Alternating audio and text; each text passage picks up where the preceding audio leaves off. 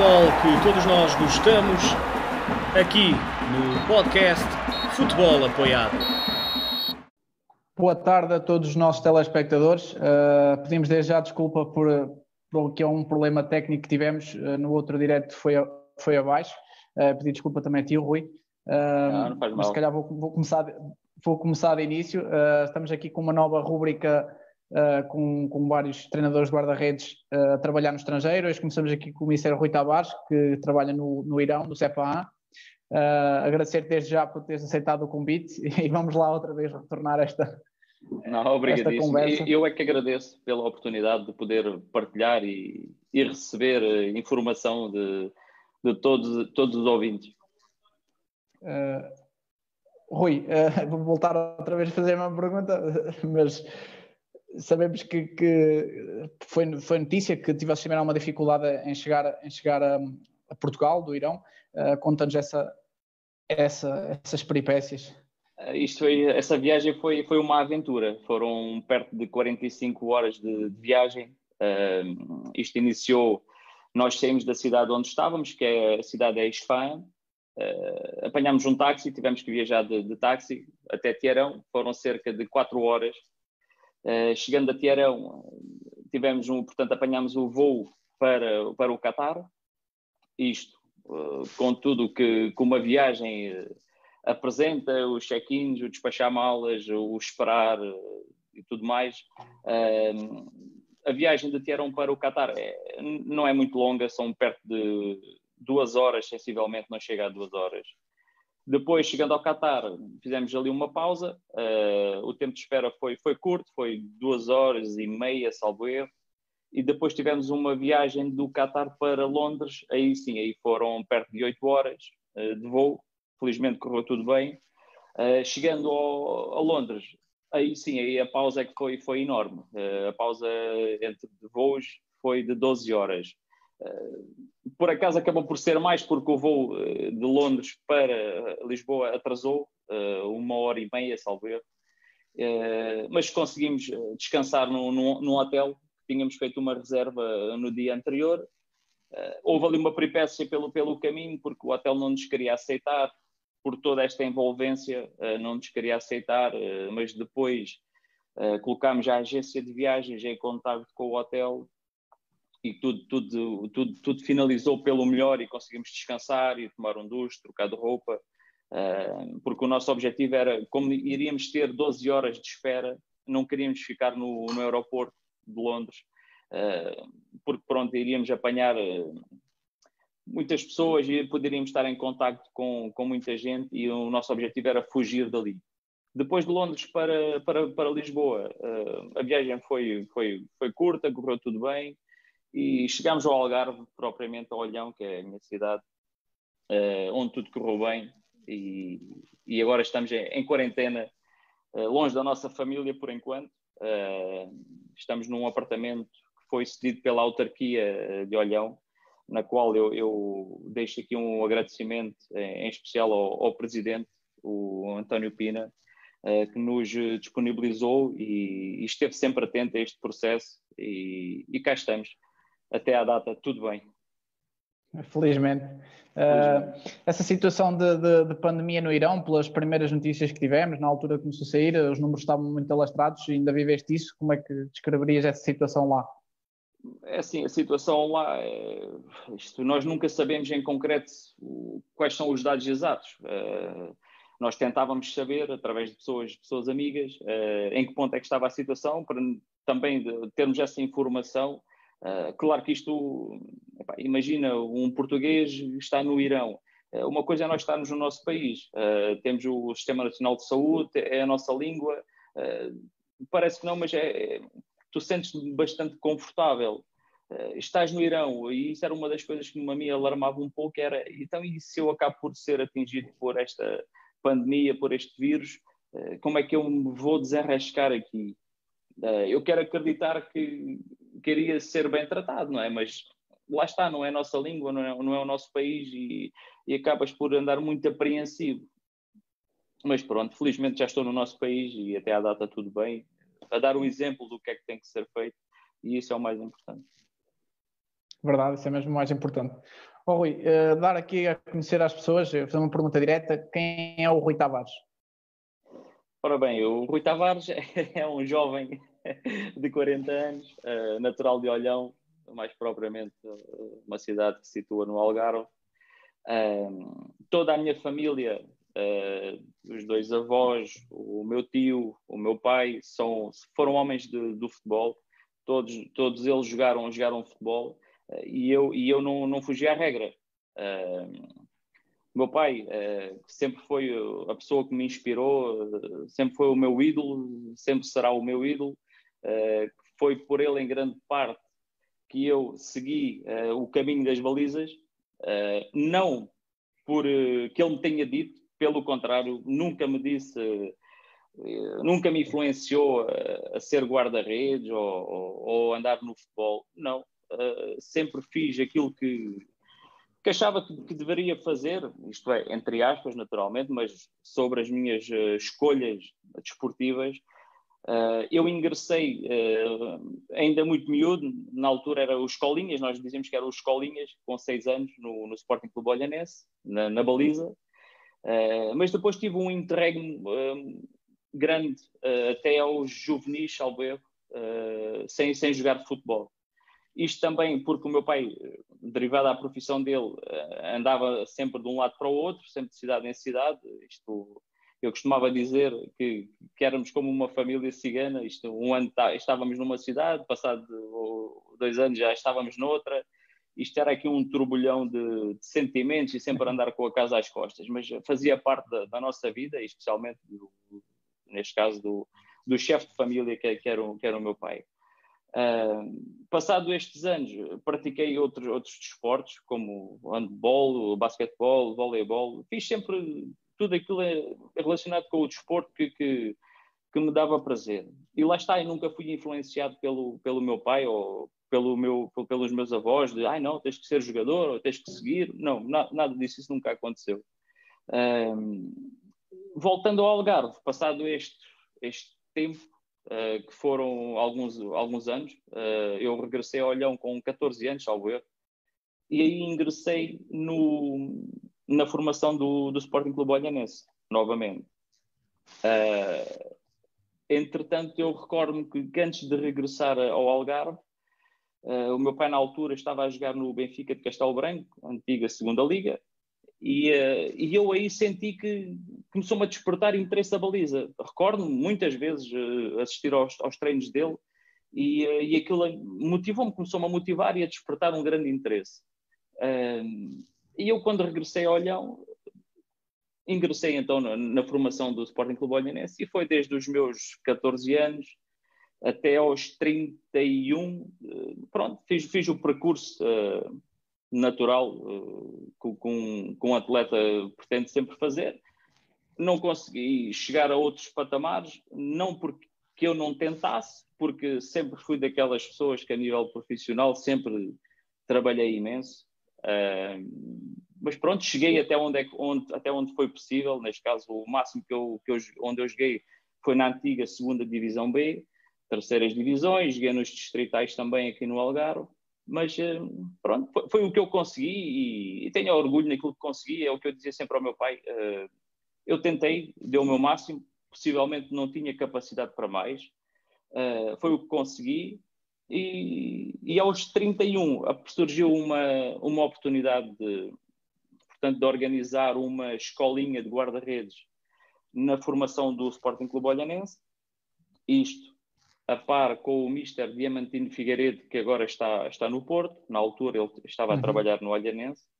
Uh, e então nós os dois uh, conversámos e, e juntos uh, demos seguimento a, este, a esse projeto, que foi, foi um projeto fantástico. Considero uma pessoa bastante, bastante humilde, tenho, tenho, tenho os meus sonhos, tenho os meus objetivos, vou caminhando, vou fazendo o meu trajeto e nem tudo é fácil, nem tudo é difícil. Uh, é o meu caminho e, e cá, vou, cá vou andando na minha luta e, e, é assim que eu, que eu faço a descrição do que é, do que é o Rui Tavares.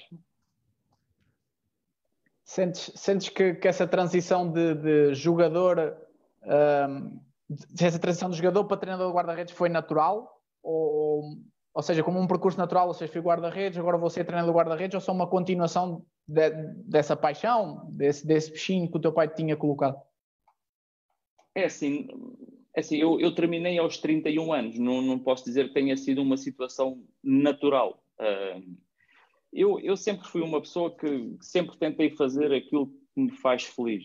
Uh, naturalmente que eu cheguei a um ponto, no meio disto, uh, tive também uma lesão muito, muito grave, fraturei o, o pulso, em concretamente o escafoide, nos meus 26, 27 anos. Uh, e desde aí isto nunca mais foi a mesma coisa. Ainda hoje me dói, me dói o pulso. Uh, eu não fui operado uhum. porque na altura o médico disse-me que se eu fosse operado o futebol era para esquecer completamente. Uh, e eu então supostamente andei-me ainda a arrastar. Uh, a palavra exata será esta, dentro das minhas capacidades, e, mas as limitações foram demasiadas. Naturalmente que depois surgiu-me esta situação que era uma coisa que eu que eu, depois tu chegas a uma certa idade, ali aos 30, tu já, já, já tens a noção, epá, isto acabou. Uh, não vale a pena eu pensar que vou ser isto ou vou ser aquilo, que isso é, é impossível, não vale a pena eu me enganar a mim próprio. E então comecei-me a focar mais na, no treinador, no, em querer ser treinador de guarda-redes. Uh, e nessa fase, eu estava na altura num clube da terceira divisão aqui no Algarve, não estava a jogar, não estava feliz onde estava, uh, e surgiu esta oportunidade de, de, fazer, de elaborar este projeto, esta academia, fazer parte de, de ser o responsável pela formação do, do, do departamento de guarda-redes do Olhanense, e avancei, nem, nem hesitei 10 minutos, isto foi, foi na hora. Uh, transmiti ao clube onde estava que, pronto, ia, ia seguir outro, outro caminho. Uh, na altura recordo-me que as pessoas olharam para mim e começaram a rir. Uh, mas pronto, e eu olhei para aqui, senti, senti tristeza naquele momento, ao ver, quando tu expões uma situação, porque eu sempre tentei ser uma pessoa frontal para com as pessoas, porque e no futebol muitas vezes isso não acontece. e eu, ao ser frontal, senti que possivelmente do outro lado a frontalidade também não, não era aquela frontalidade que eu estava à espera das pessoas. Mas segui o meu caminho e, e cá estou, na minha luta. Eu tive, eu tive a ver um bocadinho o, o, teu percurso como treinador de guarda-redes. O que é que, que, é que, nos dizes? Sei que, sei que estiveste no Olhanense, inclusive na Primeira Liga. Como é que foi esse percurso a partir dessa, dessa escolinha até agora, vá, ou até a tua ida para o Irão. Calhar ficamos, assim é mais é, simples. Sim, isto foi, tem sido um percurso de, de, de, muito, de, muita luta, sensivelmente. Muita luta mesmo. As pessoas, as pessoas por vezes agora uh, olham, se calhar muitas pessoas olham para, para o, o Rui Tavares de hoje e, e, entre aspas, veem o sucesso. Pronto, felizmente as coisas têm corrido bem no, no Irão nos últimos anos. Mas até chegar lá houve muito mato que eu tive que partir eu andei a desbravar mato, eu, eu sofri muito, a minha família sofreu muito. Uh, eu vou-te dar um exemplo. Portanto, eu iniciei uh, o meu trajeto no Sporting Clube Olhanense, em que treinava todos os escalões da formação. Tínhamos a escolinha aí que, que o Mister Diamantino Figueiredo dava sempre uh, a sua ajuda e foi uma pessoa de uma disponibilidade fantástica, porque ele não tinha a necessidade de o fazer, mas a paixão que ele tem pelo treino, uh, pelo, pelas balizas, uh, é nestes pormenores que, que tu vês o, qual é que é o sentimento da pessoa. E então aquilo era. Eu não tinha dias de, de descanso, porque eu tinha que treinar, eu treinava todos os dias, e foi uma fase em que eu, ao terminar a minha carreira de treinador, de jogador, eu quis uh, tentar ensambarcar tudo. Tudo que era é, informação. É, eu queria tudo, eu. Epá, os cursos. E depois eu tive um azar, como eu, se calhar variados treinadores tiveram esse azar, que foi, naquele timing, os cursos de, da federação estiveram bloqueados. Bloqueados, seja, sim, sim, sim. Não sei se foi três anos ou se foi quatro anos que os cursos estiveram bloqueados, mas acho que foi três, salvo erro. E então imagina eu aos 31, porque eu não tinha, eu não tinha curso de, de, de treinador, porque eu lembro-me que enquanto jogador havia colegas meus, é pá, vamos tirar o curso. Eu assim, eu não quero ser treinador, eu quero ser treinador de guarda-redes. Isto era a minha, aquilo que eu dizia. Porque não, nem ambiciono, porque acho que não tenho essa capacidade e, e não tenho, acima de tudo, gosto. Uh, a, minha, a minha vertente é treinador, ser treinador de guarda-redes. Ponto. Mas pronto, para te explicar o meu trajeto, formação do Sporting Clube Olhanense, dali surgiu uh, um clube da primeira distrital que tinha um protocolo, entre aspas, com o Sporting Clube Olhanense, que era o clube satélite. Ou seja, muitos jogadores júniores de último ano faziam parte dessa equipa. E então o que é que aconteceu? Eu trabalhava na formação e ainda cheguei a acumular funções nessa equipa satélite, que também treinava no mesmo campo, no mesmo estádio que a formação do Sporting Clube Olhanense treinava. E então eu vou-te dizer, eu chegava a entrar às seis da tarde e chegava a casa à meia-noite. Isto na própria cidade. Não foi fácil, não. Mas o gosto e, e, e a vontade de, de, de mostrar e, de, e, a vontade de querer que as pessoas me vissem como treinador fez de mim eh, esta, esta tomou conta de, mim esta exigência.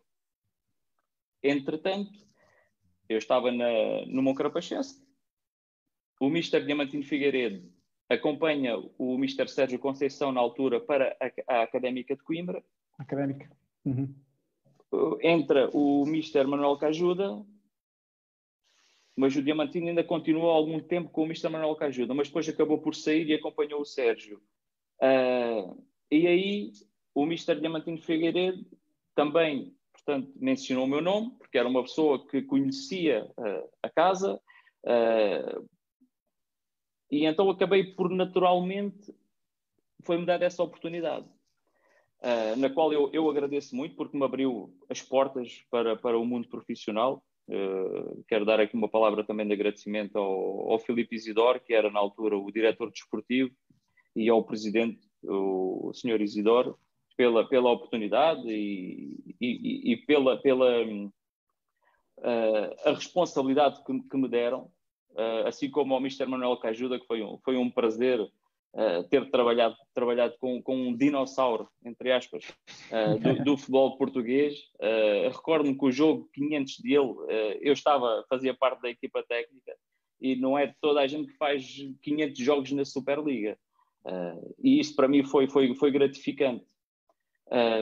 entretanto, o, termina a época no, no Sporting Clube Olhanense, conseguimos manter uh, o clube na Primeira Liga e nós, eu acabo por sair acabei por sair. A seguir, o próximo projeto que surgiu foi o, o Desportivo de Fátima. Lá fui para Fátima, confesso que foi. Uh, ou seja, foi das melhores coisas e foi das piores coisas que eu vivi no futebol. Porque eu recordo-me que a nossa equipa técnica chegou ao, Desportivo de Fátima cheia, cheios de sonhos, cheios de vontade de trabalhar. E, e chegámos lá e apanhámos um clube uh, em, em uma mudança com investidores. Rui, uma mudança... Uh, Fátima, nessa altura, em que divisão? Estava na, no CNS. Tinham era, acabado okay. de descer, salvo que estavam no CNS. Uh, só que aquilo depois houve lá um investidor brasileiro que era para entrar, aquilo. Epá, olha, para resumir, uh, não recebi um cêntimo. Voltei para, para o Algarve, uh, passado uns meses, uh, porque aquilo depois chega a um, a um ponto que, que, é insustentável. Saí do Fátima, claro. regressei ao Algarve, perto da minha família. Uh, entretanto, o próximo projeto que, que, que surge é o Loutano Esportes Clube, no Algarve, também da CNS. Uh, um clube que eu adorei, adorei trabalhar no, no Loutano, adorei. Excelentes condições de trabalho, pessoas, pessoas sérias, pessoas humildes, nunca falharam com nada, uh, simplesmente fantástico. Entretanto, acabo por ser loutano e vou para o Quarteirense SAD. Uh, isto aqui isto foi, foi uma coisa que eu tive 15 dias no Quarteirense. Trabalhei durante 15 dias no Quarteirense. Uma coisa que não tens. Pronto, acaba sempre por ter uma explicação, mas isto foi um, foi um relâmpago, foi uma passagem relâmpago. Uh, Recordo-me que estava num jantar de equipa e o meu empresário, o Rui Gomes, ligou-me e diz-me: Olha, Rui, há aqui uma situação uh, que poderás ter que ir para, para o Irão, para o trator. O Mister, falei com o Mister Tony Oliveira, eles precisam de um, de um treinador de guarda-redes. Opa, sugeri o teu nome, eles foram, pronto, conhecem também já alguma coisa do teu trabalho, e isto pode acontecer. E eu fiquei assim, mas será que isto vai acontecer? Porque lá está, tu estás na CNS, e, mas pronto, eu sempre. Houve uma coisa que eu, sempre, que eu sempre tentei fazer, que é o estar preparado para os desafios que me possam acontecer. E se os desafios depois aparecem, tu estás preparado, acaba por ser, entre aspas, normal. Uh, parece que é muito fácil, isto, por vezes não tem facilidade nenhuma.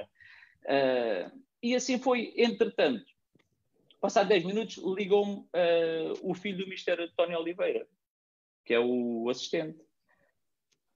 Apresentámos, falámos, nunca tínhamos falado, foi a primeira vez, e o, o António falou-me: Olha, Rui, há esta situação, assim, assim, assim, uh, como é que é? Eu disse: pá, pois eh, eu estou pronto. foi, foi as minhas palavras. E assim começou a, a aventura no Irão. Depois daí surgiu, tive duas épocas e meia no Trator, depois passei para um clube que é o Zoban, e agora estou há duas, há duas épocas no Sepan. Rui, já adiantaste aqui bastantes perguntas que eu tinha, mas ainda bem fizeste aqui um, um resumo bom do teu percurso. Um, ok, já explicaste um bocadinho a tua entrada no Irão, o Mr. Tony, um, eu agora se calhar vou entrar mais no, no, nas questões mais futebolísticas e, e, e, como é que foi essa adaptação ao Irão, porque certamente tiveste não só as diferenças culturais, mas também a barreira linguística, falares um bocadinho sobre isto, sobre as diferenças culturais e a barreira linguística na tua adaptação e o teu hoje, e hoje em dia também. Já estás lá há seis, seis anos? Cinco? Seis épocas, seis épocas desportivas. É assim, uh... um, eu, eu quando, quando, portanto, eh, iniciei esta, esta aventura no Irão, um, eu não sabia para o que ia, sinceramente.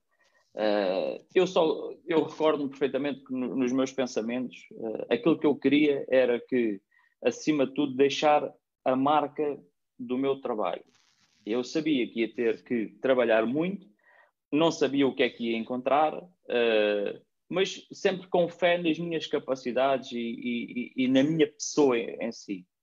Uh, a barreira linguística nunca senti uma, uma grande dificuldade porque sempre tivemos um tradutor que fala português e farsi. Uh, uhum. E então sempre tive esse apoio.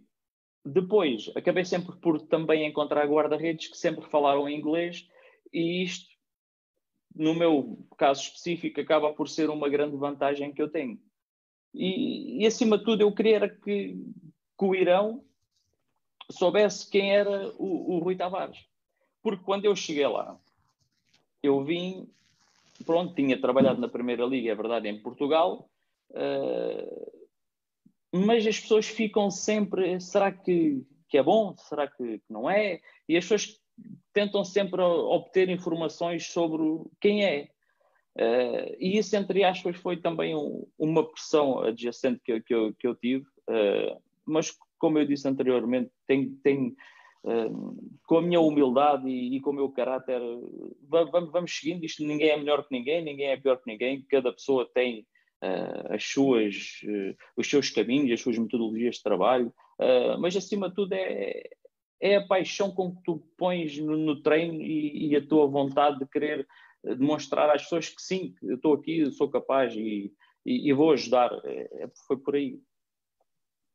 Uh, ajudou-te ajudou teres, teres Mr. Tony e ires para uma equipa técnica de portugueses. Uh, hoje em dia sei que ainda tens um, um adjunto que é português. Uh, isso ajuda-te, nem que seja no dia a dia, né? poderes falar um bocadinho português, poderes Sim. ter um bocado também da tua Sim. cultura. Sim, sem dúvida, sem dúvida. É assim, lá está.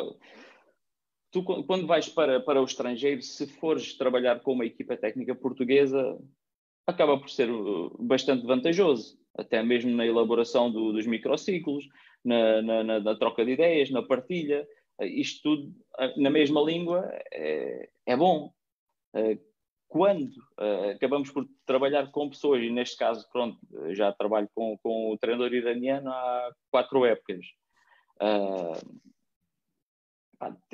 há sempre pessoas que vão estar no meio do caminho, porque tu, para falares em inglês, alguém vai ter que traduzir, e, e, a mensagem, quando passa, possivelmente, por vezes, pode não ser bem aquilo que tu queres passar, porque é normal, há, há pessoas pelo uhum. meio que, que, que desprezam a, a, a mensagem. Uh, felizmente, uh, sempre tive portugueses ao meu lado, é verdade. Uh, tanto na era do Mr. Tony, como agora, neste caso é o, é o, Miguel Teixeira, já, já, já trabalhamos juntos há alguns anos. Já tínhamos trabalhado juntos no, no Olhanense, no Moncarapachense, no Fátima, no Loutano, e, e, ele acabou por, por se juntar nesta, nesta aventura e, e felizmente as coisas têm corrido bem. Oh, oh Rui, um, entrando mais no, no, futebol e se calhar dividindo a pergunta em, em, duas, em duas partes, quais são as diferenças entre o futebol no Irão e o futebol em Portugal? E, e depois, se calhar, aqui aprimorando e aqui uma, entrando aqui numa pergunta que o, que o Laurindo Filho deixou, um, que é um dos nossos gestores da página, que é qual é que é a diferença do guarda-redes português para o guarda-redes iraniano ou, ou vice-versa, como tu escrever. Se calhar começando é. pelo futebol e depois falando do guarda-redes concretamente. Assim, o, o, no, no, Irão, o futebol, é, hoje em dia já, já, já há muita gente que vai acompanhando o futebol iraniano. Uh, e eu vou pegar nestes, dois, nestes três exemplos. Vá. Uh, em Portugal nós temos três jogadores iranianos a jogar na nossa liga, na Superliga. Temos no, uhum. no Aves, o Mohammadi, o Taremi no, no Rio Ave e, e o Amir no, no Marítimo. São jogadores que têm demonstrado que têm capacidade. Uh, como eles, há outros valores no Irão uh, que têm bastante capacidade e que jogam no nosso campeonato de, de, de caras, porque o jogador iraniano, uh, o, o, o, o, futebol iraniano é um futebol de, de combate, é um futebol é técnico, mas é um futebol impaciente. Esta é a grande diferença que eu vejo no, em relação ao nosso futebol para com o futebol iraniano. É a falta de paciência que existe no futebol iraniano. Porque isto depois também já tem a ver com questões culturais, eh, porque eles são um povo impaciente, e isso, lá está, eh, transporta-se também para, para o futebol, porque lá está, é, é a essência deles, é, é, é, a cultura deles, é cultural. Eh, a outra questão que me colocaste, qual é que era? Dos guarda-redes. Uh, sobre o, so, sim, sobre o guarda-redes. Aqui o Laurindo estava-me aqui a falar e, e, se calhar dividindo essa parte do guarda-redes, quais são as diferenças no aspecto mental e comportamental, e não só falando na generalidade, se são melhores tecnicamente ou não, mas pronto, se tem mais conhecimento de jogo, mas se calhar partindo desta parte mental e comportamental. É assim, uh, isso é uma, é uma grande luta que eu, que eu, tenho, que eu tenho tido. Uh, felizmente, felizmente, nestes últimos dois anos, nem tanto. Uh, porque isto tudo depois tem a ver qual é, qual é a, a formação do, do, dos jogadores, uh, as famílias, uh, a formação académica que eles têm também. Isso acho que isto, isto tudo vai, vai, vai interferir depois na, na, na performance deles, uh, seja em treino ou seja em jogo. como eu disse, como eu referi atrás, o povo iraniano é um povo com pouca paciência e, é, uhum. e, e um guarda-redes tem que ser paciente, tem que saber ler o jogo, tem que ter um, muitos atributos diferentes do, do, do, jogador normal, do jogador de campo. Uh, mas como eu, os últimos dois anos para mim têm sido bastante, bastante bons, uh, porque encontrei um, um miúdo, uh, o Payam, que é sido, foi considerado agora o, o melhor, o melhor guarda-redes do Irão. e isto para mim, pronto, dá-me um alento enorme é um jogador que é inteligente, sabe o que quer, uh, entende os momentos do jogo, uh, mas acima de tudo ele sabe estar. Tem um comportamento muito bom e isso faz dele diferente dos outros. Claro que já apanhei guarda-redes que tinha que andar sempre a tentar equilibrá-los, porque lá está, depois tem a ver com o contexto social, tem a ver com com, com, com, as famílias, e isso tudo faz, acaba por ter uma interferência bastante grande na, nas performances. Mas achas que há qualidade, falando mais propriamente dos guarda-redes no Irão, uh, se há qualidade, eu, falando eu dos guarda-redes? Sim, sim. O, eh, guarda-redes iraniano tem, tem qualidade. Tem qualidade. Tem falta de muito trabalho, é verdade. Uh, há coisas que nós temos que, que nos focar mais uh, diariamente porque as bases que eles, que eles têm não são das melhores, é uma realidade. Uh, mas quando eles trabalham, lá está, é que eu, eu só posso falar coisas boas do guarda-redes iraniano, porque felizmente as coisas têm sido fantásticas. E o que é que eu vou dizer? Eu só posso dizer que eles são bons. Entendes, Miguel? Porque uh, os resultados que se tem conseguido obter uh, são fantásticos, são muito bons. E, e, e daí eu tenho que dizer assim, pai, eu adoro o guarda-redes iraniano. Claro que não são todos, como em Portugal também não são todos. Há qualidade.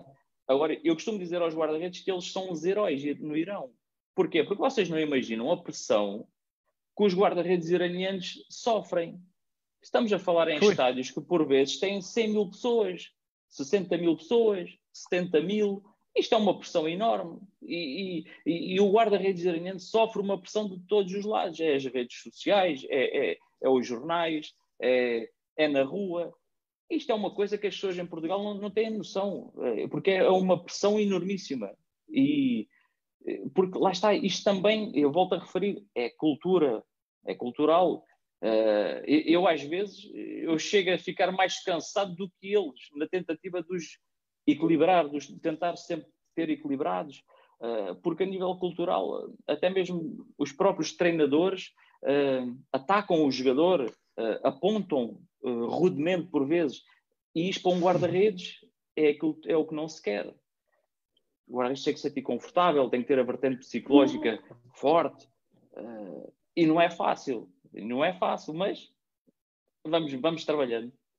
Com trabalho, uh, mas, é. mas achas, eu não, não conheço, ou se calhar eu e todas as, a maior parte das pessoas desconhecem o contexto de formação no Irão, achas que ou há algum trabalho de base nos treinadores, já se vê academias preocupadas com isso, se no teu clube atual isso acontece, ou se no Tractor acontecia, uh, se calhar falando... É assim, no, nos últimos tempos, uh, eu acho que, lá está, não, não quero, eu não queria dizer isto, mas vou ter que acabar por, por dizer, uh, mas não quero que as pessoas interpretem isto com falta de humildade, não é isso.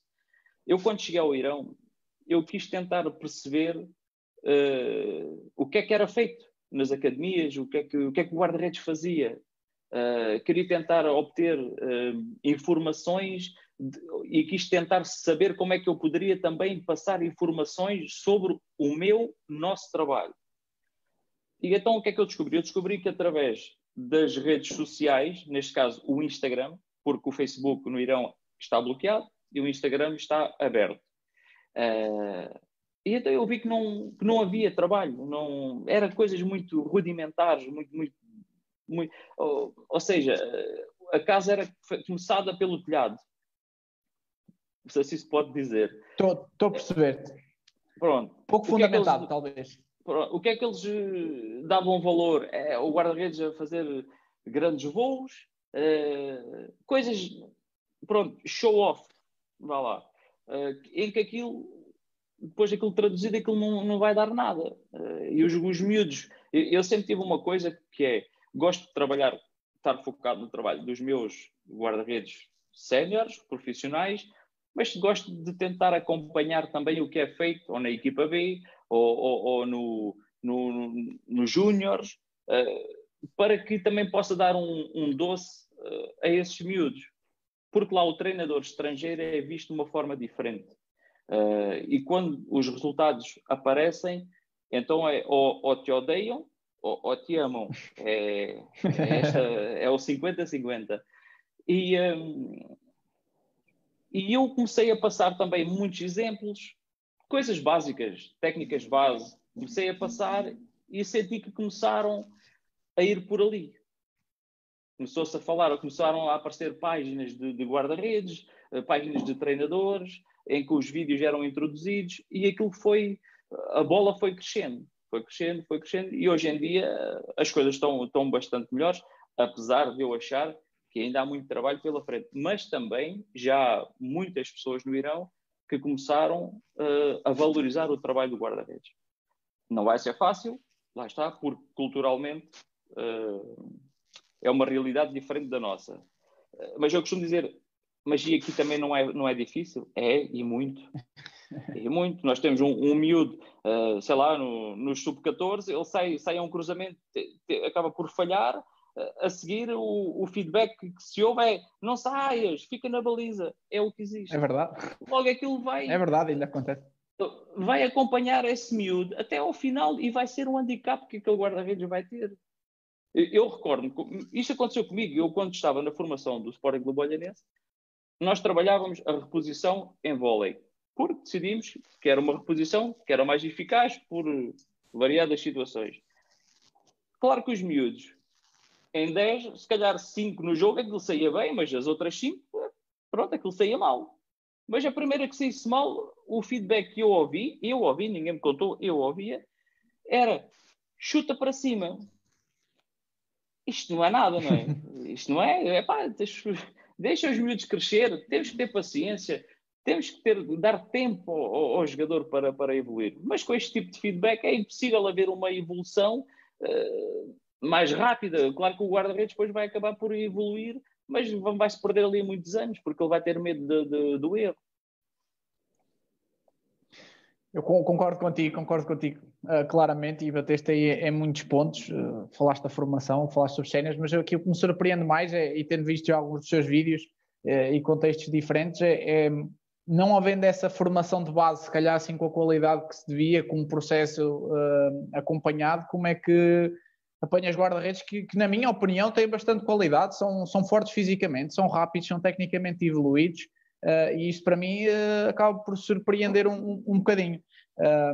eu, se calhar agora, mudando aqui um bocadinho o, o tema da conversa, ou, ou indo dentro do mesmo, e gostava que falasses um bocadinho do, do que é que é o teu dia-a-dia -dia, no Irão, isto quando quando treinas, não, não era o caso destas últimas semanas, mas, mas quando treinas? Assim, eu, eu, eu costumo dizer que eu, eu no Irão vida social eu não tenho.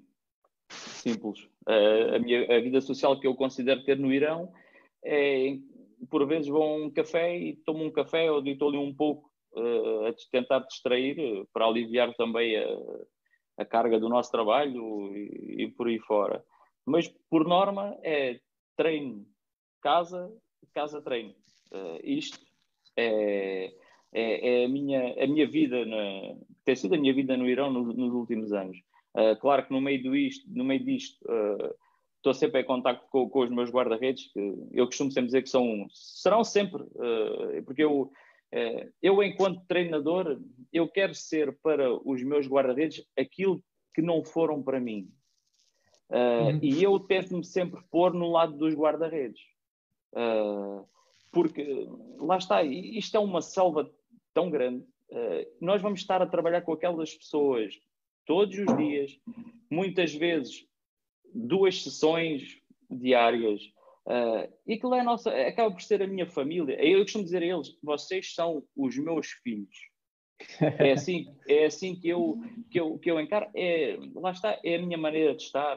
Às azias, por vezes, há, mas uh, há uma coisa, e felizmente nunca tive problema nenhum com, com nenhum guarda-redes até à data. Uh, há uma palavra que faz parte da nossa família, que é, que é os guarda-redes, que é o respeito. Esta palavra é o que eu digo sempre a eles quando, quando eu inicio uh, as, as, as temporadas. Esta palavra tem que estar sempre no nosso meio, o respeito eu vou respeitar a todos vós, mas isto tem que ser recíproco. Isto é para os dois lados. E no dia que faltar esta palavra na nossa família, então vamos ter chatices. E isso ninguém quer. E felizmente as coisas têm corrido sempre, sempre bem, porque eu não posso faltar ao, ao respeito a, a, um profissional de futebol. Uh, aquela, aquela, aquela pessoa que está a lutar por, por um lugar, tem que ter o meu respeito.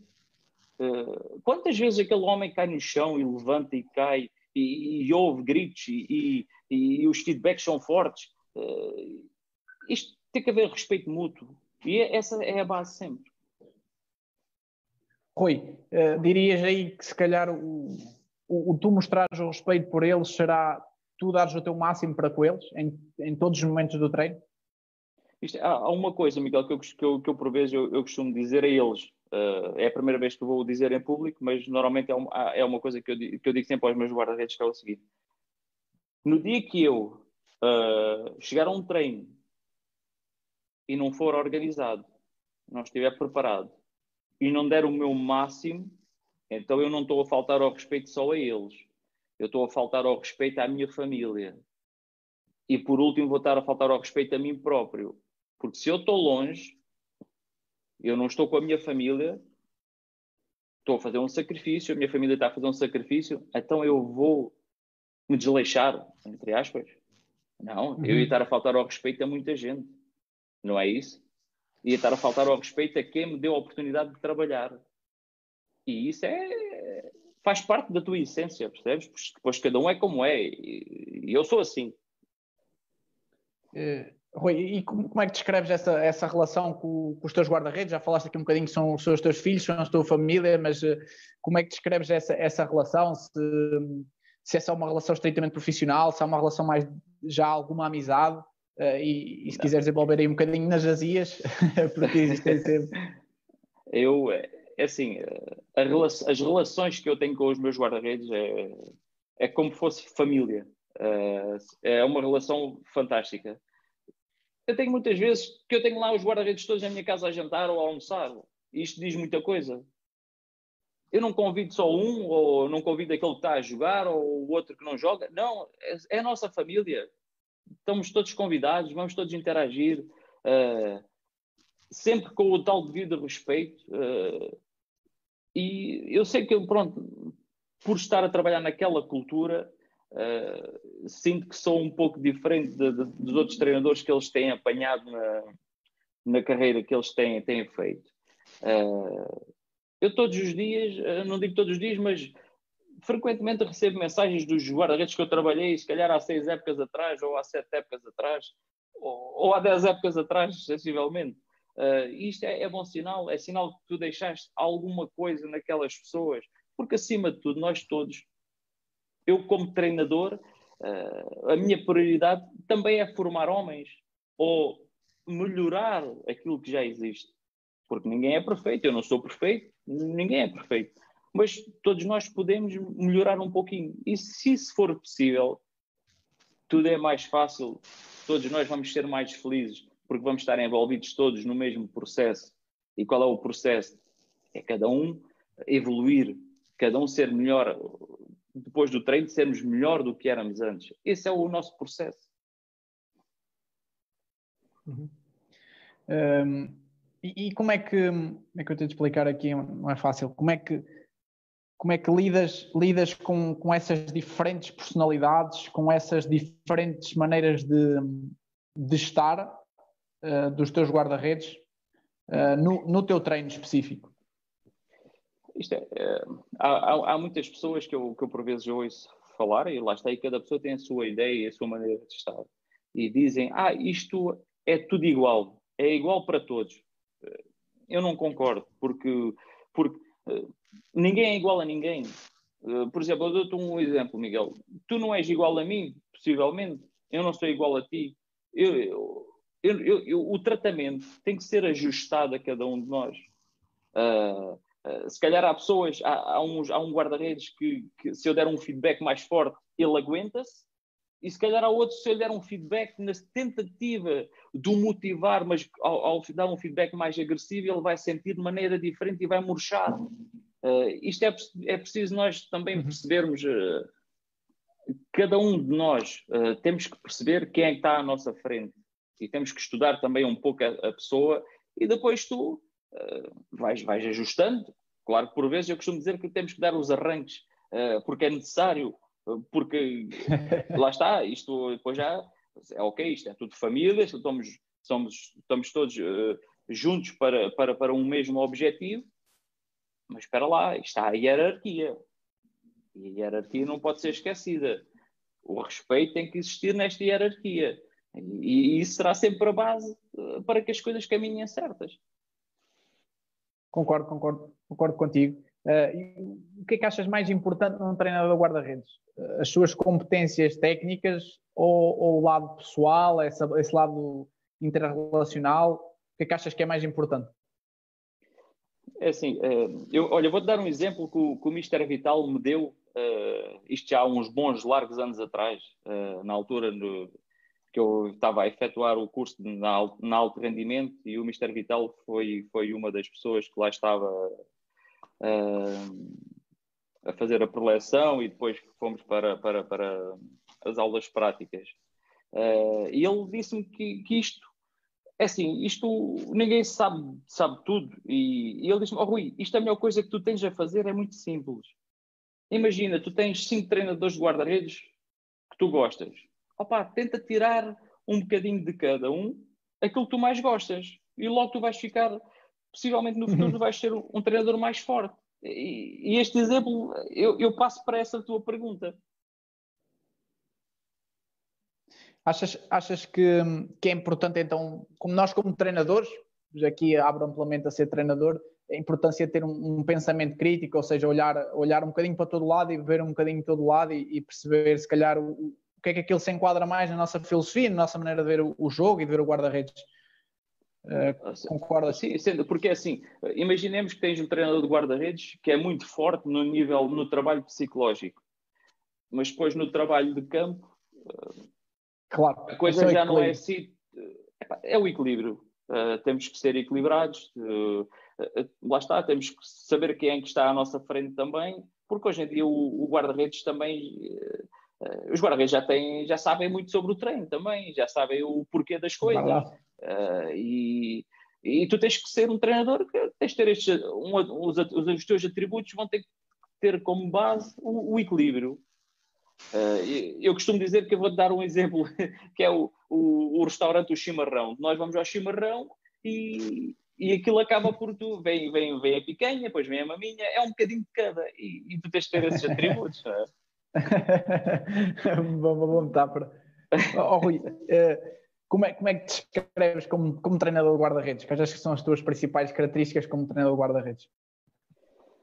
Uh, as minhas características. É uma per pergunta difícil esta. É, não, não, é não, não, não, é fácil, não é fácil responder a essa pergunta, porque normalmente aquilo que o feedback que, que os guarda-redes. O, o guarda-redes será sempre, ou os jogadores serão sempre uh, as melhores respostas a esse tipo de, de pergunta. Uh, uhum. Mas o Rui Tavares, como treinador, opa, sou, sou apaixonado por, por aquilo que faço. Uh, eu, quando iniciei, uh, penso que tenha sido, se calhar, o treinador mais jovem uh, a iniciar numa primeira linha em Portugal, porque na altura tinha 31 ou 32 anos, 32, salvo erro. como treinador português, não sei se houve algum que iniciou na primeira liga com a minha idade. E... Neste momento penso que sim, que já haja. Penso, sim, não tenho é... certeza. Pronto, é possível então. Uh, mas lá está, o, o Rui Tavares treinador. Epá, foi o que eu respondi, que, que eu mencionei há, há pouco. Eu quero ser para os meus guarda-redes aquilo que nunca foram para mim. E, e esta uhum. tem sido a minha base uh, no Rui Tavares como treinador.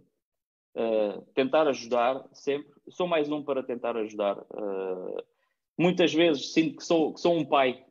Muitas vezes. Uh, e, e, temos que sorrir todos.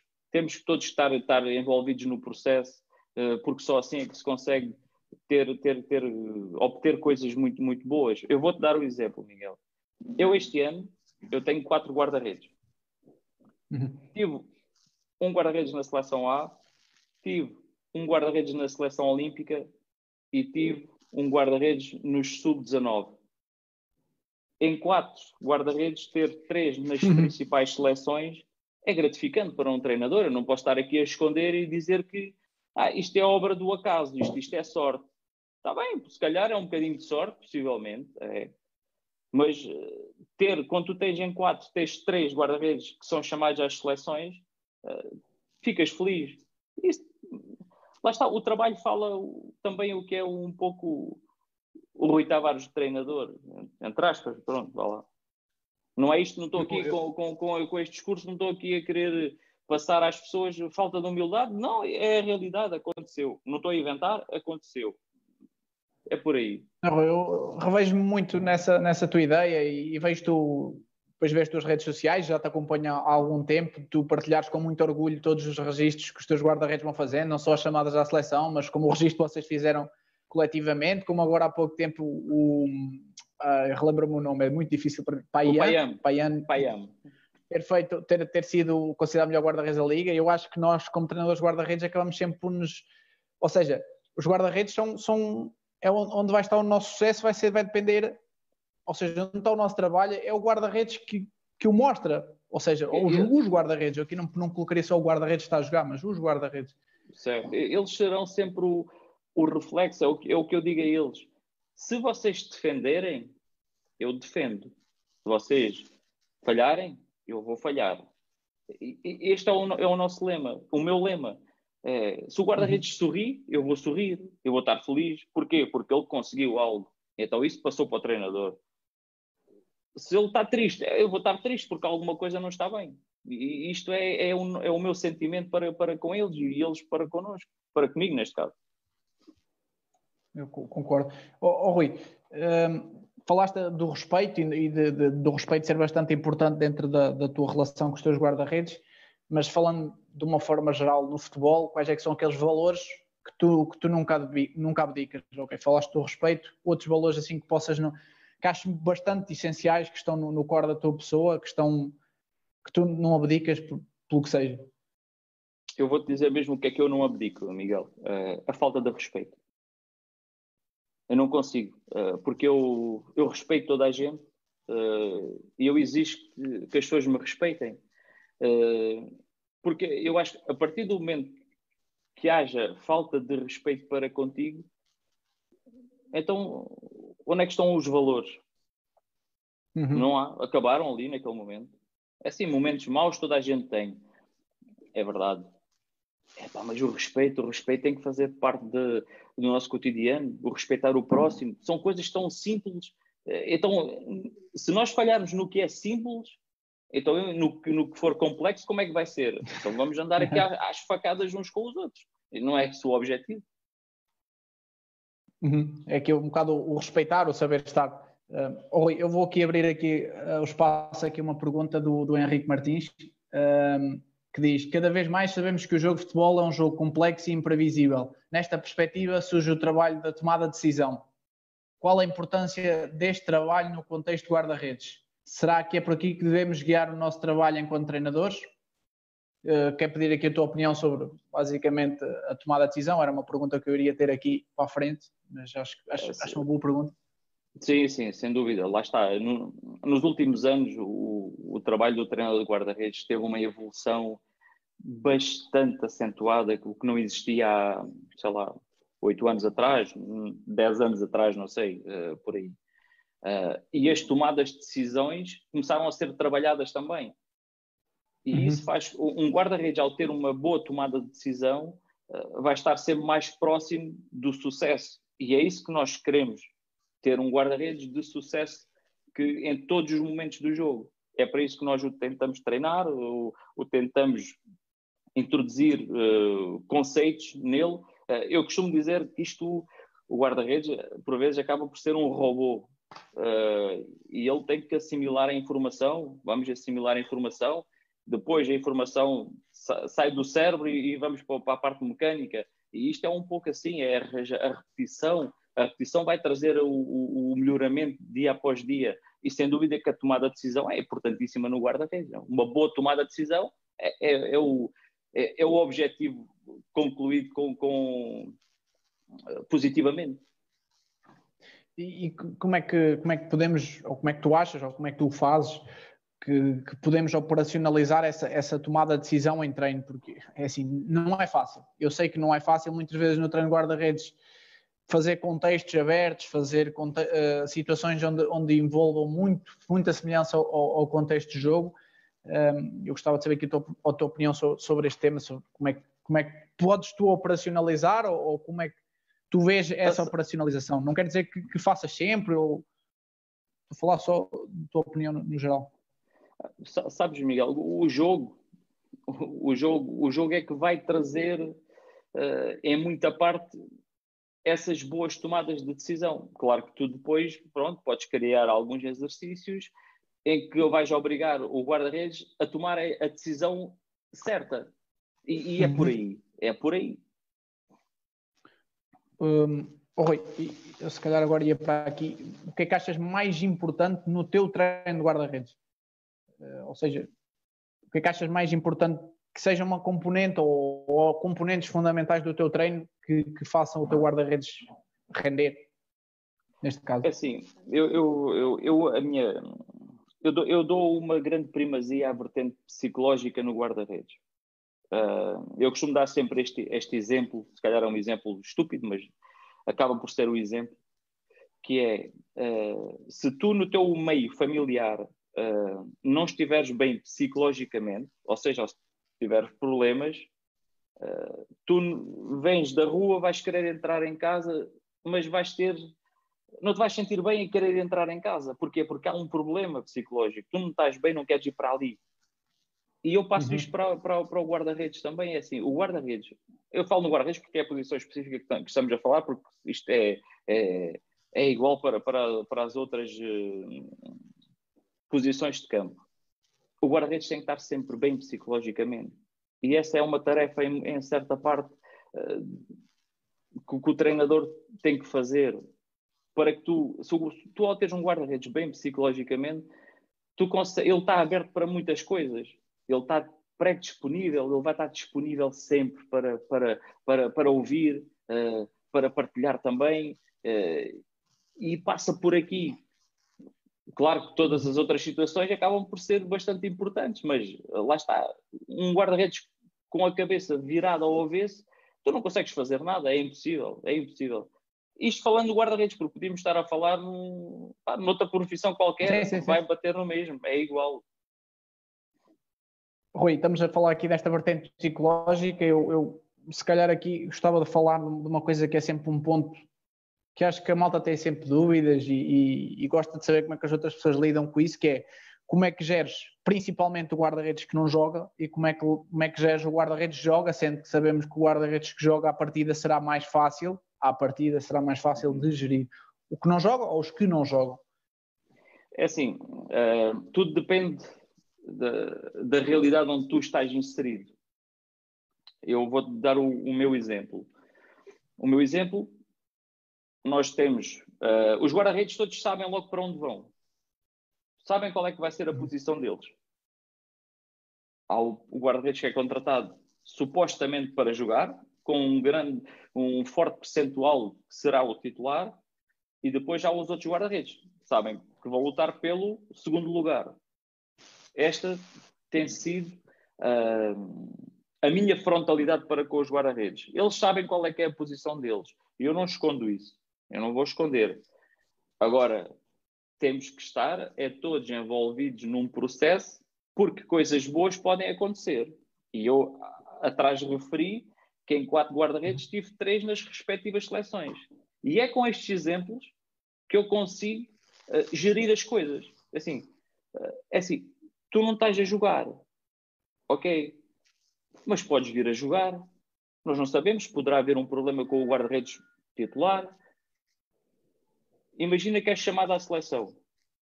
Como é que são as coisas? E, e, e isto é tudo. Uh, acaba por ser uma, uma, uma ginástica de, de envolver eles todos no processo.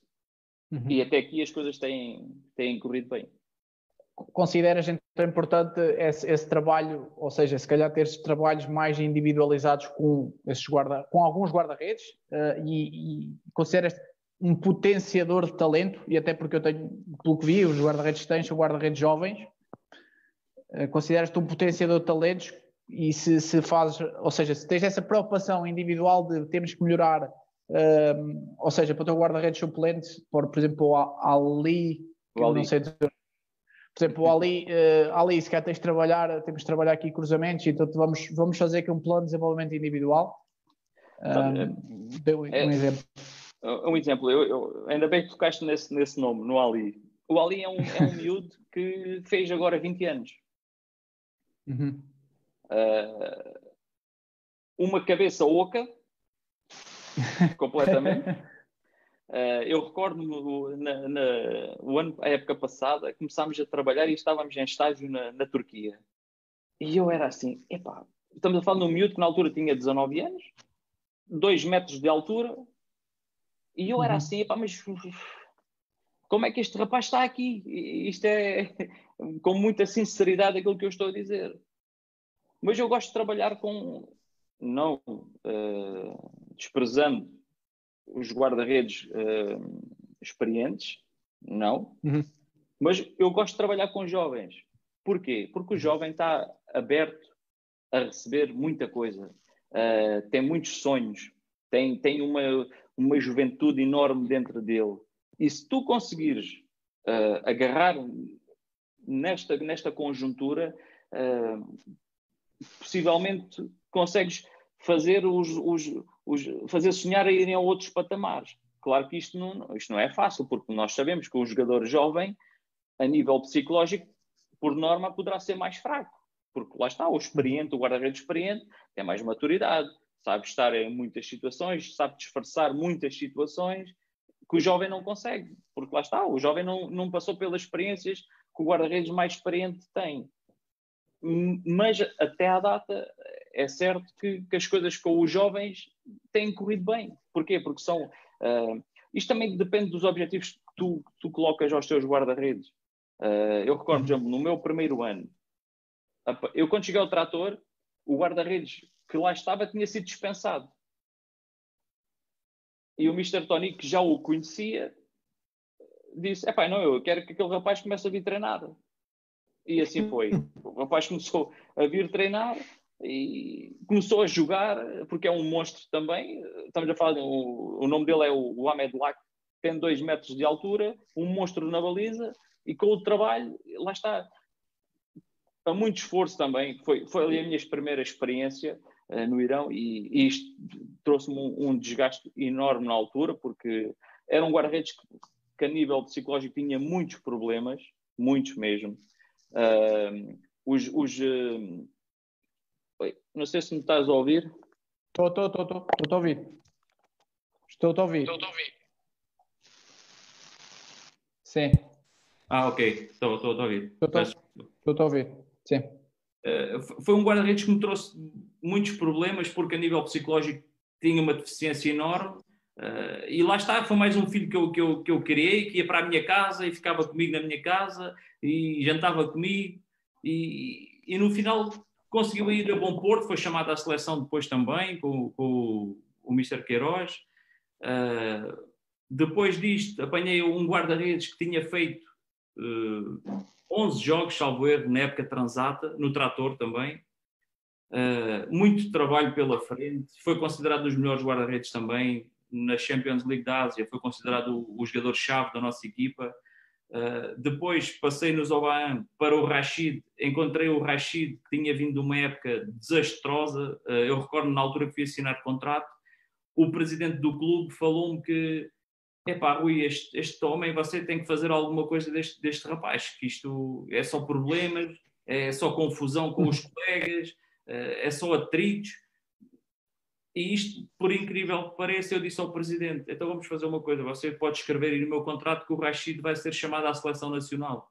E o presidente ficou a olhar para mim.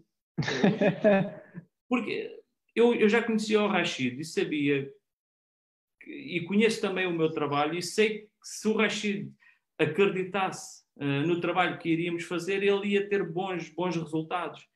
E apanhei uma fase de qualificação do, do Mundial. De qualificação, não uma fase do Mundial que ele queria ir ao Mundial.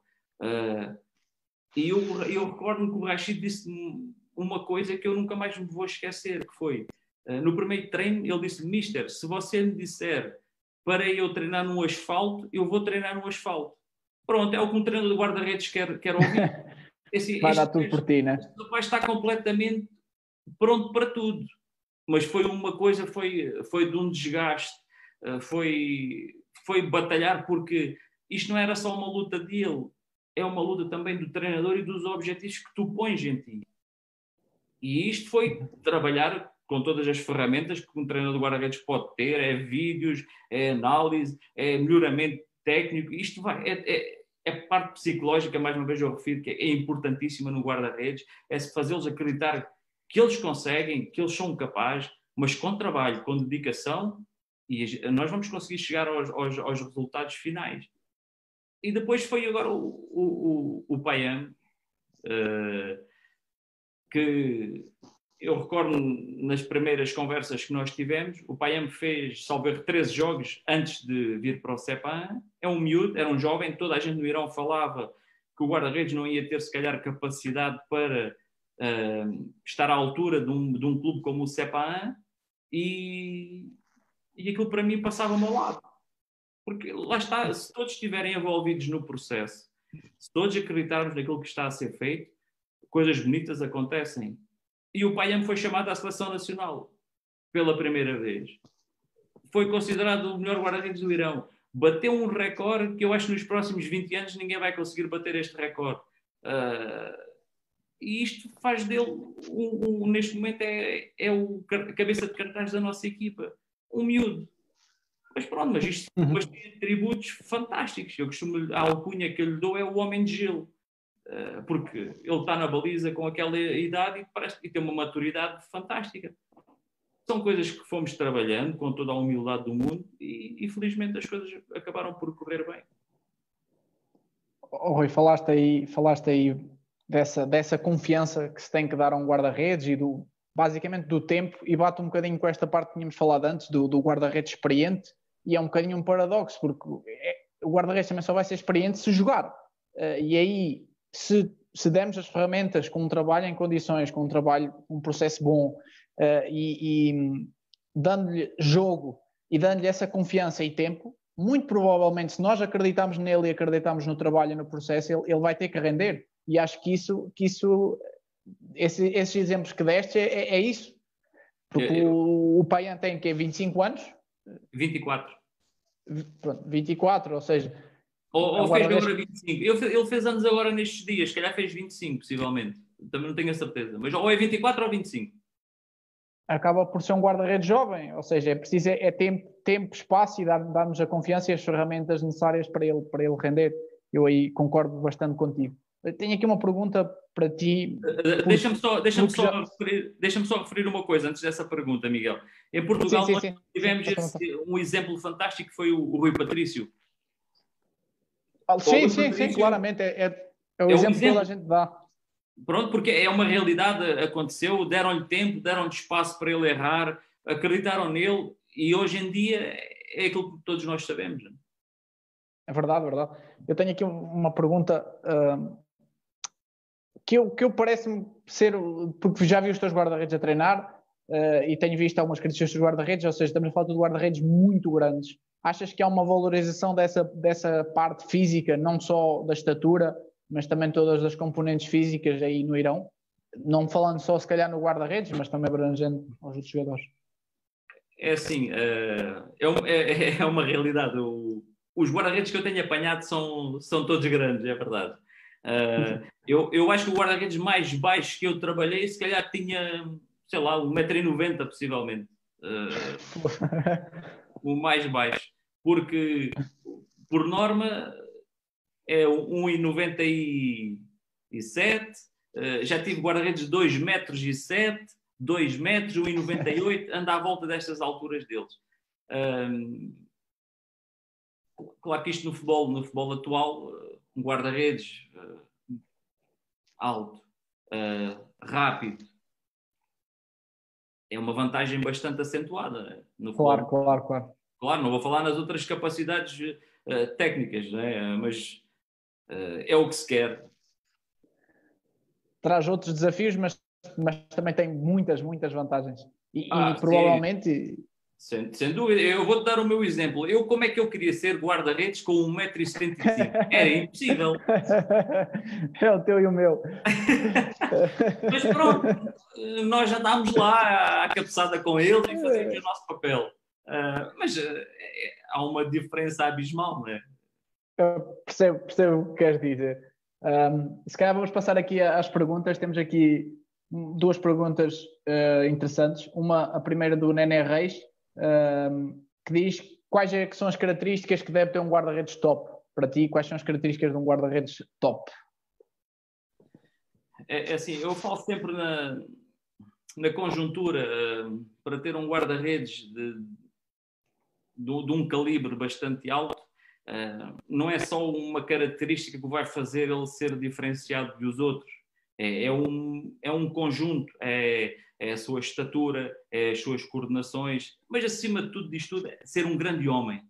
É, isto é, é, será sempre a base. Ter um bom homem e, e, e a seguir, pronto, ter um guarda-redes com uma estatura, uma estatura razoável, um, um guarda-redes pronto para receber informação, disponível para, para, para aprender uh, e depois ter, ter todos os atributos que, que, que nós queremos num guarda-redes, que é ter um bom jogo de pés, porque a evolução do futebol para aí caminhou, ter, ter um bom sentido, de, o cálculo da, da, da profundidade de, do, do, do, do, espaço, uh, defender a baliza, ter uma boa técnica, lá está, é, é a conjuntura de, de, das coisas que vai fazer um guarda-redes distanciado dos outros normais.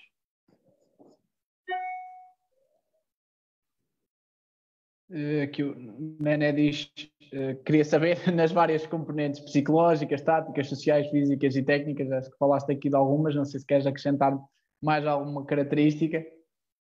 Ah, isto, isto, eu vou bater na mesma tecla, isto é a conjuntura que vai fazer o guarda-redes ser diferenciado do, do, dos outros.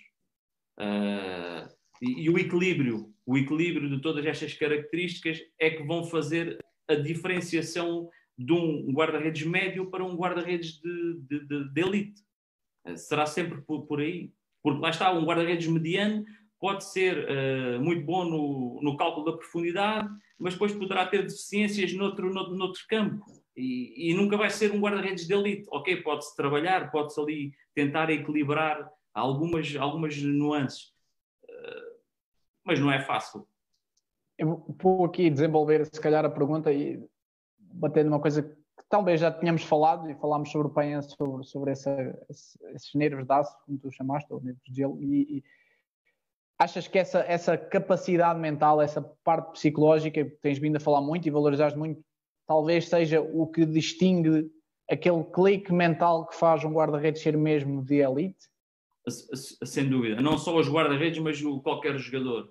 Uh, a vertente psicológica de um, de um atleta vai, vai o fazer diferenciar, vai, vai, vai o fazer ser diferente do, do, do normal. Uh, eu, eu foco sempre muito a vertente psicológica porque é importantíssimo. Mas lá está, mas ter um jogador psicologicamente muito forte e depois, uh, tecnicamente, fisicamente, claro, ser claro. um desastre, isto também não chega. Lá está, vamos sempre bater na mesma coisa, que é o equilíbrio das, das coisas. Eu vou aqui uma pergunta do Renato Mota, uh, apesar de já termos falado disto, mas se calhar até vou desenvolver. Ele pergunta: gostaria Desculpa, gostaria de perguntar como o Mr. Rui Tavares prepara psicologicamente os seus guarda-redes. E eu aqui, se calhar, iria abranger a, pergunta para como é que, ou que estratégias poderemos usar em treino para trabalhar mentalmente. Ou seja, uh, por exemplo, não sei, vou dar um exemplo de a confiança. A confiança do guarda-redes. Se em treino, que estratégias possas usar? Penso que bate dentro desta pergunta do Renato. É assim, as, as estratégias, as estratégias que tu podes usar é, é, é os teus feedbacks. Uh, é sempre valorizar o que é, lá está, uma ação boa do guarda-redes uh, e quando ele tem, portanto, tem uma ação menos boa, tu agarras nessa ação menos boa, depois depende das ferramentas que tu tiveres, é? no caso, portanto, se os, se os vídeos forem, se, o, se os treinos forem filmados, tu podes agarrar naquela ação menos uh, boa uh, e fazê-lo ver de outra forma sem sem o como é que é de explicar se o, o, o dar Criticar, na cabeça vai atrás não é bem isto mas uh, uh, estar a julgar é? há várias vertentes e tudo depende também da pessoa que tu tens tu tens à tua frente. Foi como eu disse há pouco se calhar tu tens um feedback mais agressivo para com um guarda-redes e ele assume aquilo de uma maneira, mas com o outro já vai assumir de outra forma. Por exemplo, se for o guarda-redes que está a jogar, o feedback, ele se calhar aceita aquilo naturalmente. O outro que não está a jogar já vai aceitar aquilo de uma forma, se calhar, ah, só a mim é que me está a, a, dar na cabeça, entre aspas. Isto é preciso aqui um jogo de cintura também. Uh, tens de ter aquele jogo de cintura para conseguir gerir estas situações. Vou aqui mais uma pergunta do Ricardo Carvalho, que acho que é uma pergunta que já falámos, mas acho que é interessante até desenvolver que é a exigência de um protótipo em termos de altura faz realmente a diferença a um nível top? Pode condicionar a partir de um certo nível? Ou ah. seja, se, forem... É, assim, é, na minha opinião, na minha modesta opinião, eu acho que sim. Uh, se nós analisarmos o futebol mundial, as equipas de topo, os guarda-redes têm estaturas fantásticas. Uhum. E daí está daí tá, tá a resposta feita, está a resposta dada. É, Mas achas que há uma altura... Achas que há uma altura a partir da qual, que eu penso que é o que ele queira perguntar, a partir da qual seja mais desvantajoso? Ou seja, se for um guarda-redes demasiado alto, ah, sim. Não sei aquilo, demasiado alto. Sim. Estavas a falar do guarda-redes há bocado de 2 metros e 7, se calhar já tem aqui alguns constrangimentos, não sei, coordenativos e de. Até... Eu acho que acima do. Mais do que aos 2 metros já já não é benéfico. Pode começar a ser exagerado. Rui, se calhar aqui entraria aqui numa parte não diferente, mas uh, falar um bocadinho mais do teu papel na equipa técnica e se te consideras um adjunto antes de ser, ou seja, se te consideras um treinador adjunto antes de até propriamente ser um treinador guarda-redes, quais são bem as tuas funções na equipa técnica? É, é assim, eu, eu vou-te dar o, o, meu, o, meu, exemplo concreto, Miguel. Uh, eu já trabalho com este treinador iraniano há quatro temporadas. Sou, sou o treinador assistente mais, mais antigo. Uh, uhum.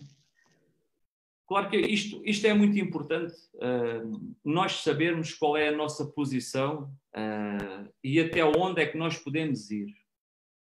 Tudo por uma questão de uhum. respeito para com o líder da equipa técnica, que neste caso é o treinador principal. Uh, eu, a minha posição é, é, é esta. Quando o treinador principal me coloca questões, eu justifico ou colaboro. Se o treinador principal não me colocar questões, uh, porque muitas vezes é-me colocado questões que não têm a ver com a, a, a, especificidade do meu trabalho, e sim com questões da natureza de, de, de, da equipa, dos jogadores, opiniões, sobre o que é que eu acho daqui ou o que é que eu acho daquele jogador, se está apto, se não está apto. Uh, mas isto eu só interfiro quando me é pedido. Em caso contrário, uhum. eu, eu não, não interfiro, porque lá está, como disse há pouco, é, é uma questão de respeito para com, com o líder. Uh, estamos a falar neste caso é um iraniano, mas, mas se fosse um português, é, é, a minha postura iria ser a mesma. Mas sentes que nesse caso o treinador não te dá a liberdade para o fazeres ou tu preferes não, não, não. não o fazer? Eu, eu, tenho essa liberdade, tenho essa liberdade para poder sempre dar um feedback ou uma opinião sobre, sobre a equipa, mas a minha postura e a minha maneira de ser diz-me que eu não o devo fazer. Se ele me pedir diretamente, aí eu, eu, eu dou-lhe a minha opinião. Porque caso contrário, lá está, tem a ver comigo. Eu não, não vou estar a interferir num trabalho que, que não me estão a pedir a opinião, porque é que eu tenho que dar ali um bitite, como nós costumamos dizer, só para, só para falar? Não, não, não vou por aí. Uhum. Uh, e, e, o teu trabalho então passa só por ser treinador guarda-redes. Costumas acompanhar o trabalho integrado? Uh, qual é que é a tua preocupação depois, ou digamos, depois desse trabalho específico, normalmente eu trabalho com a equipa, qual é a tua preocupação? Acompanhar os guarda-redes, uh, trabalhar com guarda-redes de fora? É assim, uh, normalmente, depois do trabalho analítico, uh, passa para o integrado, e aí, se eu tiver espaço de manobra, eu consigo acompanhar, porque também tenho interesse em acompanhar. Mas como tenho normalmente tem quatro guarda-redes, não é fácil, por vezes, gerir isto tudo. Porque, imaginemos, no trabalho integrado, acaba por ser o, o jogo, vá, falando. Uh, é, é o jogo, estão a jogar dois guarda-redes.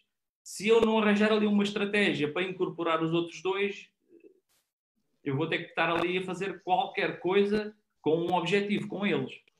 Mas normalmente eu consigo, consigo sempre interagir com, com integrá-los no trabalho global com, com o restante, a restante equipa. E, e tens parte, ou, ou, seja, és parte influente, por exemplo, nas bolas paradas defensivas, em alguma organização do processo defensivo? Sim, normalmente, fazes... eu, neste caso tenho, tenho uma vantagem, que, que, o primeiro assistente é o Miguel Teixeira, uh, e nós uhum. falamos, falamos sempre uh, em consonância com o meu guarda-redes porque é o que eu digo sempre: nós podemos ter as nossas ideias, mas depois quem está lá dentro é o guarda-redes. E, e, aí é importante também ouvir a opinião dele. E dentro deste, deste, deste sistema, nós trabalhamos sempre em, eh, em consonância uns com os outros. Ser assim um bocadinho um, um processo aberto. Uh, sim, do guarda-redes também, acima de tudo, Consideras que é importante o guarda-redes estar confortável, sentir-se confortável no jogo? Sem dúvida, sem dúvida, porque ele é que vai jogar. Claro, é, é, é muito importante.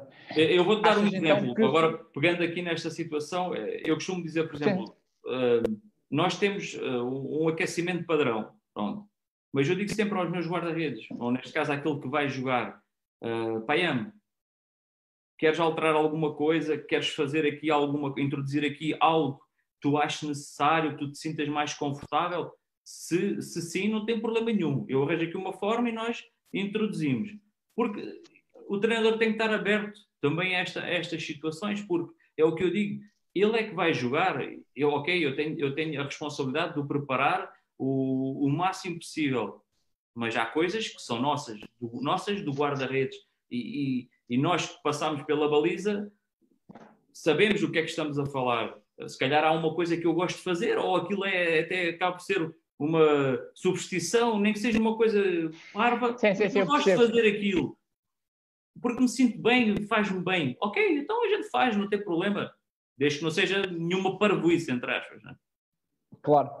Uh, consideras então, ou seja, que eu aqui explicar? Uh, através, imagina o teu guarda-redes, dando um exemplo concreto, um dos teus guarda-redes que não se esteja enquadrado dentro de uma ideia que tu tenhas de treino, ou seja, de uma ideia técnica ou de uma ideia técnico-tática, ou seja, se ele não está a executar da maneira que tu queres, mas tu achares que ele até, te, até é eficaz a fazer. Às vezes acontece muito tecnicamente, não são perfeitos, mas executam bem.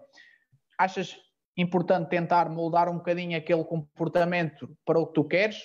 Ou se ele é eficaz, deixar estar o comportamento assim e, e faz como o guarda-redes quer, ou seja, Vamos tirá-lo da zona de conforto ou vamos só lhe dar conforto? É este o tema. Isto é assim, o, o, objetivo, o objetivo principal é o guarda-redes defender, ou seja, o guarda-redes ser bem sucedido no desempenho da sua tarefa. Uh, uhum. Claro que tu, como treinador, uh, com a exigência que tu tens, tu vais tentar melhorar aquilo que tu achas que não está, que não está correto ou que está menos bem. Uh, e eu utilizo uma ferramenta que, que, todos nós temos à nossa mão, que é, que é o, o vídeo. Uh, eu já me aconteceu com o Payam, neste caso eu falo com o Payam porque são exemplos reais. Uh, tive muitos, muitas situações, algumas situações em que eu dizia, Payam, oh, olha a perna de ataque. Estás a atacar a bola com a perna interior, ou neste caso a perna exterior. Uh, olha, olha a perna mais próxima da bola. Não, tá, não estás a fazer força sobre, sobre, sobre essa perna e ele dizia-me: Não, mister, estou, estou, estou. Ah, ok, não tem problema. Eu pego naquelas imagens, eu corto e depois fazemos uma reunião. Olha aqui aquilo que estávamos a falar ontem. O que é que me tens a uhum. dizer? Ei, mister, é verdade, você tem razão. Porque é importante sempre tu quereres retificar algo, mas depois demonstrares o porquê e, e o como uhum. do, do, do, de, dessa retificação. Não só dizer daí, faz assim, né? E a partir daí eh, acaba por ser mais fácil também, porque é assim, nós quando vemos um exemplo, fica mais fácil de nós assimilarmos essa informação. Por vezes uma pessoa só falar, ah, faz assim, não estás a fazer bem. Mas o, o inconsciente de, do atleta vai dizer sempre, não, eu estou a fazer bem. Tens que demonstrar o porquê que ele não está a fazer bem. Com um exemplo real. E eu, eu faço assim, não é? Calhar há outros métodos, outras maneiras de, de, de visualização, não sei, uh, mas esta é a minha maneira de, de, de efetuar. Essa era, era, uma das perguntas que eu, que eu tinha aqui para, para ti, essa importância do, do vídeo. Uh, eu sei que tu colocas alguns treinos, os famosos treinos, eu, eu considero que para mim são famosos porque é sempre treinos de um minuto, então é bastante engraçado, porque ele é sempre é assim, um sabes, compilar. Sabes que, que os vídeos uh, serão sempre uma base promocional, uh, acaba por ser sim, sim, sim, uh, tentar passar uma imagem ou uns pequenos exemplos, porque há muitas pessoas, há muitos treinadores que, que não o fazem, há outros que, que fazem. Uh, eu, eu, eu, faço também porque, derivado ao contexto onde estou inserido, porque tenho, pronto, tenho alguma carga em cima de pessoas que também eh, fazem questão de, de ver e que, que, que exista essa partilha, porque sou um uhum. treinador estrangeiro, porque os meus guarda-redes têm sido bem-sucedidos, e então isto acaba por ser um exemplo para, para outras pessoas. Querem, querem um bocado tu divulgues o trabalho para promover. Pronto, sem parte. dúvida. Claro que aquilo são excertos muito pequenos em que pronto, é, é promocional, vá. É a palavra que eu arranjo aqui é essa mesmo. Eu, eu tenho uma coisa bastante engraçada, tipo, mas de ver alguns vídeos, é, é, tu és um bocadinho adorado aí, não? Uh, pelo que vi nos vídeos, as pessoas gostam muito de ti. Nas entradas nos estádios, no. É, é, é, um bocadinho do teu trabalho. Sim, isto lá está, tudo, tudo, tudo isso é. Eu costumo dizer, e isto é com toda a sinceridade do mundo, que é. é na minha cidade, olha, ninguém me passa cartão. Estas são as palavras que eu, que eu, que eu costumo aplicar Uh, e estou a não sei quantos quilómetros de, de, de, distância no fim do mundo e, e acabo por ter esse reconhecimento, mas porque o trabalho pronto, foi, foi demonstrado e, e, felizmente as coisas correram, correram bem. É verdade, ia, ia, estar aqui a dizer, não Miguel, isto não é bem assim. Não, é mentira. Uh, não é todos os dias que tu vês falar sobre um treinador de guarda-redes. É pouco. Isso é verdade, é, verdade, A realidade é esta. Eu chego a entrar no, no meu no, no estádio, epá, tem 30, 40 mil pessoas a chamarem pelo meu nome. Lá está, não estou aqui a dizer, a, a enaltecer a minha posição. Não, não preciso disso. Felizmente não preciso. Eh, fico satisfeito, sim, fico muito satisfeito. É sinal que as pessoas gostam de mim como pessoa e, acima de tudo, como profissional, porque os resultados assim o dizem. Porque, caso contrário, mandavam-me pedras. Isto é mesmo assim. é o 880. É, é o 880. adorado, és odiado. É, sem dúvida, sem dúvida. Rui, estamos aqui quase a chegar ao final da nossa entrevista, estamos quase no hora e meia. Vou aqui dar uma ressalva para, para quem quiser deixar algumas perguntas agora no fim para respondermos, uh, já de uma forma rápida. Eu vou só aqui fazer uma pergunta uh, que o Marco me tinha deixado pessoalmente antes, antes, da, antes deste direto que houve um tempo que se falou da, da questão do, do, do e possibilidade de ser um nome para Portugal, para vir jogar para Portugal. Achas que seria um guarda-redes em Portugal? Para que nível? É assim, uh, eu pessoalmente eu adoro o Paian por variadas uh, situações, mas o Paian uh, em condições normais tem espaço num, em qualquer clube grande em Portugal. De caras? De caras. De caras. É uma, uma resposta sincera. Eu, é, é um guarda-redes que, do que tenho visto, tenho, tenho gostado muito. Muito rápido, muito ágil, muito. É, é um guarda-redes muito, muito, muito, inteligente, tem sido muito inteligente. Uh, e depois tem um fator que é preponderante na, no desempenho dele, que é a vertente psicológica. Uhum. Eu, eu vou-te dar agora, eu vou dizer o porquê que eu mencionei o nome do Payam para ser contratado pelo nosso clube o ano passado. Porque o Payam, a estreia dele na, na Liga Iraniana profissional foi frente ao campeão do Irão, que é o Persepolis, no estádio do Persepolis. Estava uhum. o estádio com 60 ou 70 mil pessoas por aí.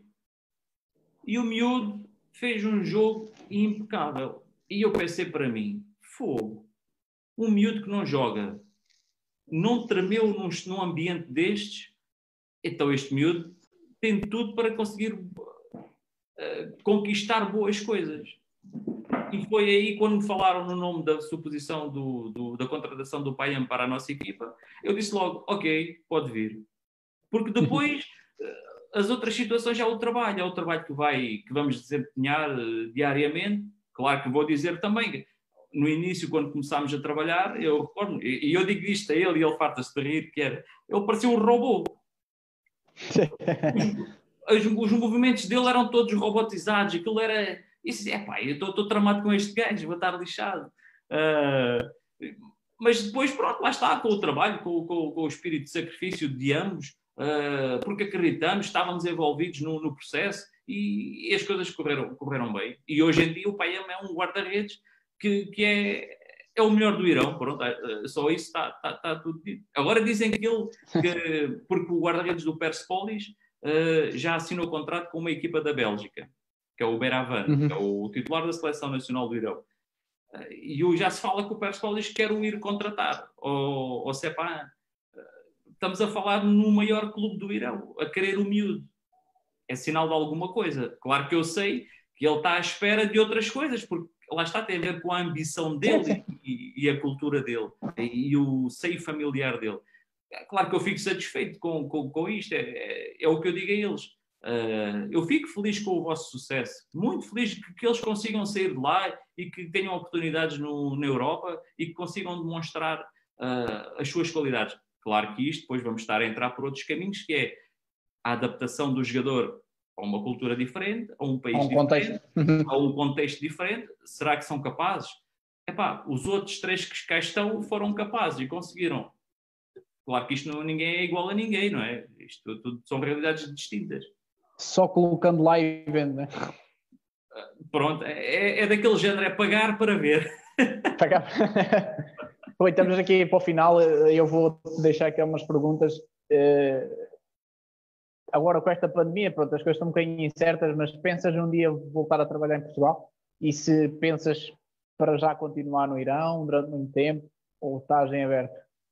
É assim, a nossa, a nossa posição é sempre uma posição uh, difícil, né? porque somos treinadores de guarda-redes uh, e todos nós sabemos que o futebol está, não está fácil. Isto, há, tu para entrar no mercado, em certos mercados, é muito complicado, uh, tens que ter alguns conhecimentos, porque por vezes só o trabalho demonstrado, infelizmente, não, não chega pois naturalmente que ambiciono, que ambiciono regressar ao, ao, meu país por diversas razões.